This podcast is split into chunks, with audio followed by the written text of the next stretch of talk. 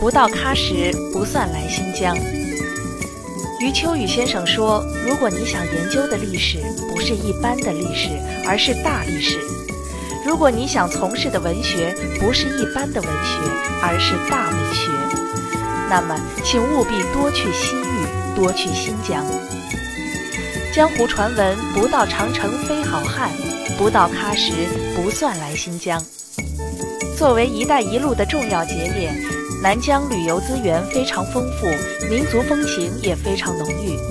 既有苍茫戈壁、逶迤雪山，也有葱郁绿洲、湛蓝湖泊；既有浩瀚沙漠、千年胡杨，也有丝路古道、民族风情。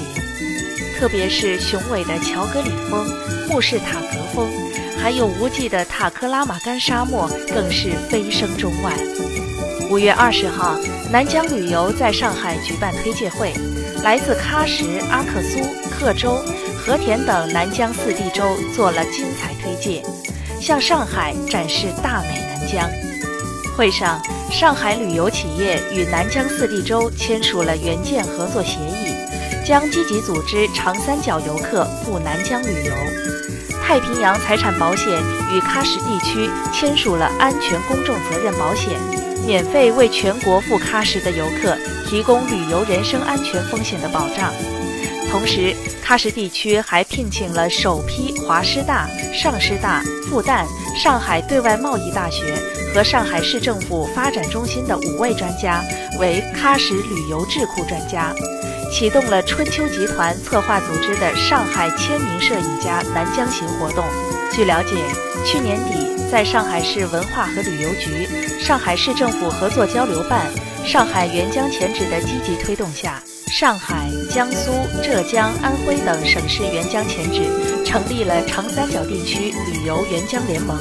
定期召开会议，跨区域打造旅游产品，提升南疆旅游形象。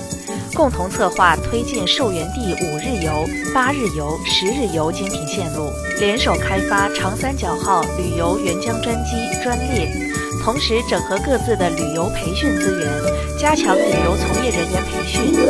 升南疆旅游人力资源，完善旅游景区点道路交通指引标志设置，打造统一的服务标准、统一的服务标识、